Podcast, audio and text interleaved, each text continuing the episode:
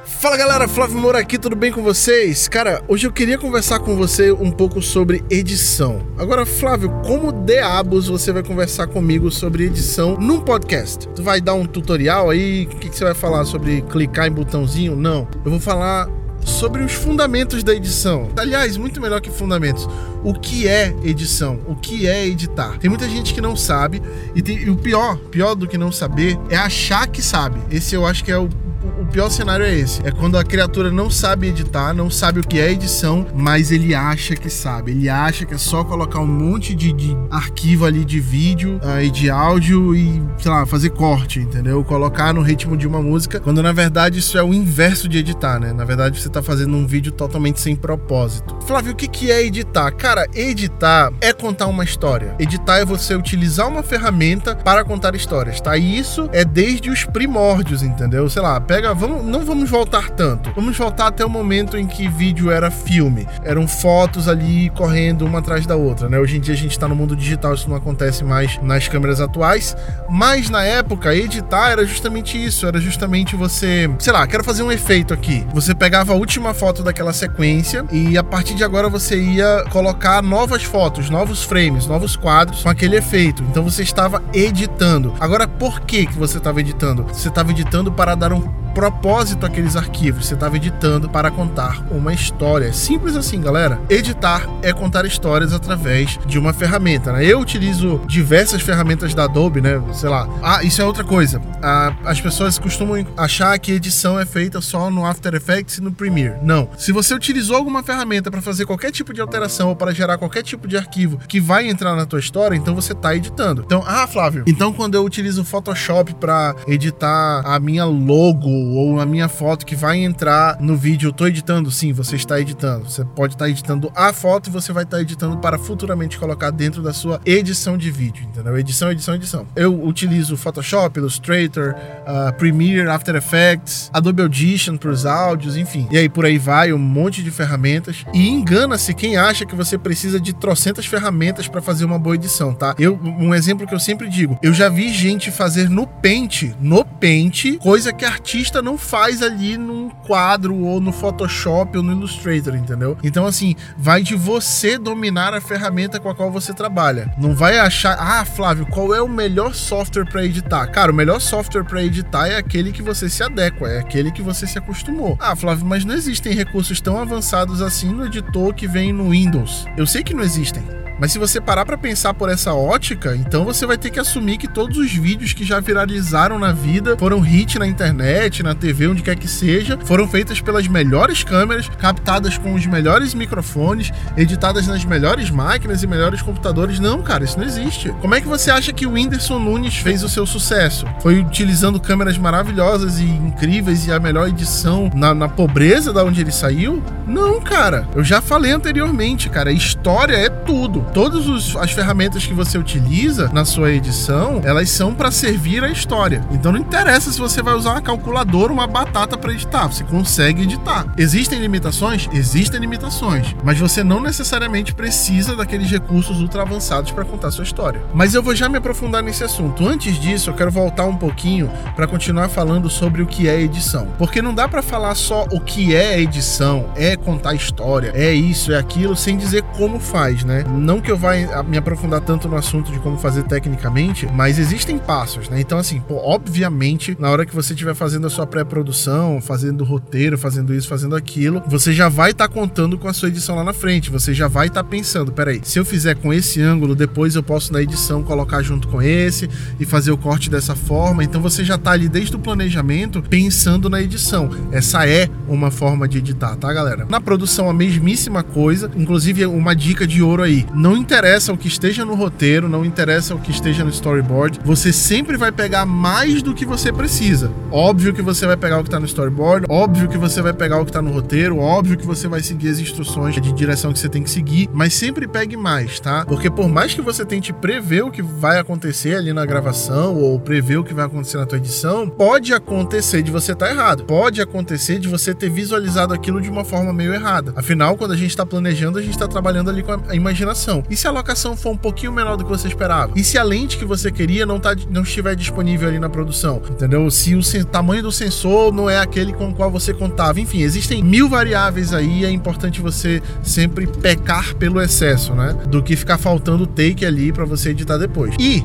é óbvio que se você captou mais take do que você precisava, na hora de editar, você vai fazer o que a gente chama de decupagem. Flávio, o que, que é decupar? Cara, é você separar o que você vai utilizar do que você não vai utilizar. Digamos que você vai desmontar um equipamento para consertar e você precisa da chave Phillips, você não vai pegar o alicate, né? É a mesmíssima coisa. Você vai separar somente aqueles takes que você vai utilizar. Tá, então eu vou criar uma pasta, colocar só o que eu preciso lá dentro uh, e o resto eu posso me desfazer?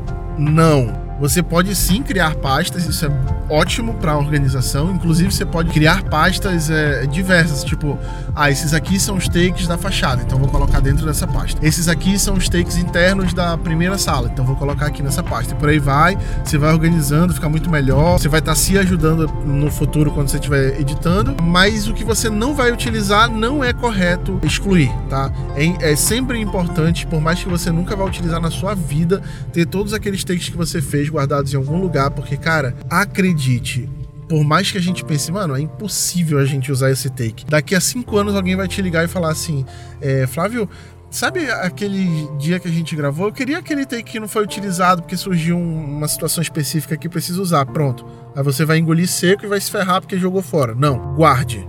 Entendeu? Aliás, você mesmo pode acabar tendo que usar esses, esses arquivos e você pode até não imaginar para que agora, mas pode via a, a, ser necessário. Já aconteceu comigo, uh, eu não excluí, ainda bem que eu não excluí, e foi assim que eu aprendi. Essa foi a minha primeira experiência.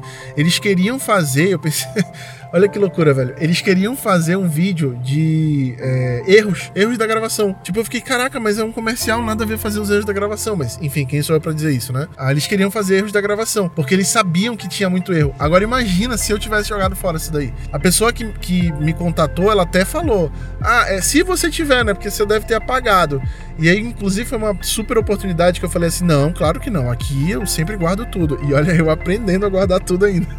aí eu falei: não, aqui a gente sempre guarda tudo, a gente nunca joga fora, justamente porque a gente sabe que esse tipo de situação pode acontecer, então tá aqui pra gente utilizar. O pessoal ficou super feliz, entendeu? Acharam, me acharam super profissional. E eu aprendi aí, cara, entendeu? E nunca mais joguei fora. Eu tenho HDs e mais HDs, onde eu tenho um monte de, de, de cópias de arquivos, entendeu? O que me leva a um assunto dentro de edição, tá? É, tenha cópias. Tenha cópias de tudo. Ah, tá. Mas eu não, eu tenho um HD aqui, um HD bacana, um HD de uma marca de renome. Caiu no chão o teu HD ele oxidou, ah, alguém chutou sem querer, corrompeu na hora que você colocou lá pra, pra ler no computador. E aí? Cadê o renome todo? Você vai fazer o quê? Você vai ligar lá pra, pra, pra empresa que fabricou seu HD para conseguir o arquivo de volta? E o teu cliente, que resposta que você vai dar para ele? Ah, tá, Flávio. Então quer dizer que agora eu vou ter que comprar dois HDs para ter. Sim, você vai ter que comprar dois HDs e vai ter a mesma cópia nos dois. Ou então usa a nuvem se você quiser. Usa o Google, usa a nuvem da Apple, usa a Dropbox, que eu acho uma porcaria, mas se você quiser usar, utiliza usa, se vira, mas tenha mais de uma cópia. Porque, cara, é, pode, não, pode não acontecer nunca na tua vida, entendeu? Mas sei lá, se em 10 anos de empresa você tiver um projeto e for necessário, você vai se agradecer muito por ter guardado isso daí, entendeu? Aí fala, mas eu vou ficar gastando dinheiro com HD, sabe? Vou ficar gastando dinheiro com plano de nuvem para ficar subindo arquivo assim e pode nunca acontecer. É, mas e se acontecer? E se acontecer? Por que, que você tranca a porta da rua da sua, da sua casa? Mas, ah, mas sei lá, eu vou ficar trancando a porta da rua de casa. Pode nunca acontecer de me assaltarem. Tá aí, se acontecer. Você tá entendendo onde eu quero chegar? Porque, por mais que pareça uma besteirinha, por mais que pareça uma coisa boba, esse se carrega um peso, carrega uma, um prejuízo que você não tem noção, cara.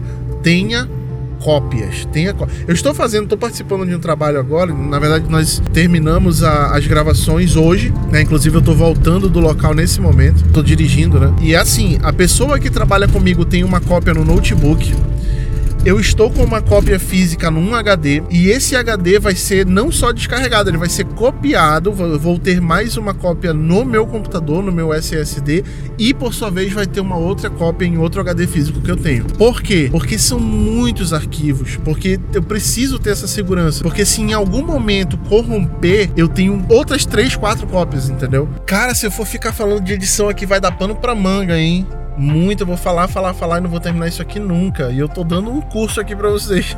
tá, deixa eu falar de mais um ponto antes de encerrar. Não vou terminar o assunto de edição, hein? Eu só vou dar mais um pontinho aqui, daqui a pouco eu, aí eu paro e, sei lá, amanhã talvez eu continue, venha com outro assunto. Uma coisa que eu considero extremamente importante, que eu acho assim que todo editor deveria fazer, é consumir todo o conteúdo que vai ser editado. Eu tô fazendo a edição de um vídeo que tem quatro dias de evento. Quatro dias, cinco dias. Eu acho que são cinco dias de evento. E assim, eu tô tendo que assistir os cinco dias de evento. Eu tô tendo que assistir tudo. Ah, eu tava lá, sim, eu tava lá, isso me ajuda pra caramba. É, em, em, na maioria dos arquivos eu só preciso passar uma olhada porque eu lembro, porque fui eu que gravei. Mas mesmo que você não tenha gravado, assiste tudo, porque às vezes, para eficácia, para eficiência de um take, não de um take, mas daquele momento da sua edição que você quer passar uma mensagem específica, às vezes um take não, que não tá ali na ordem dos eventos que você tá fazendo, às vezes ele tá lá no final, às vezes é um depoimento, às vezes é uma piscada, às vezes é um pulo de alguém, às vezes é um movimento de câmera bonito que você fez, ele tá ali perdido ali em algum dos arquivos. Só que se você não tiver conhecimento daquilo, a tua mensagem, puta, cara, tu vai perder uma, uma,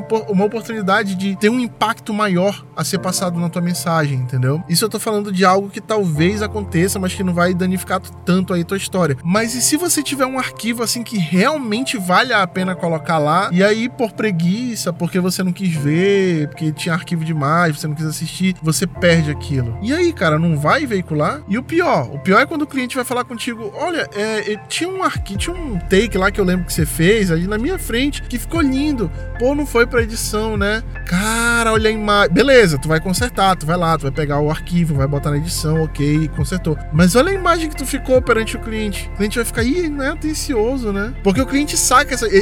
Vocês têm que sacar o seguinte: o cliente, ele não tem, pode não ter noção de edição, pode não ter noção do seu equipamento, do procedimento de, de, de produção de vídeo, de uma pré, de uma produção, de uma pós. Ok, ele pode não ter, mas ele tem a noção do que é um profissional bom e ruim. Senão ele não seria dono de empresa, já começa daí. E se ele saca isso, ele vai sacar que você não tá sendo um bom profissional. Tenha isso em mente a cada passo, a cada vírgula do seu processo em, em, junto com o cliente. Nós temos uma diferença muito grande de um vendedor que está na porta da loja, por exemplo, uh, de um atendente que está ali te atendendo, servindo um café, servindo um alimento, um suco. A gente tem uma diferença. O nosso atendimento ele dura muito mais.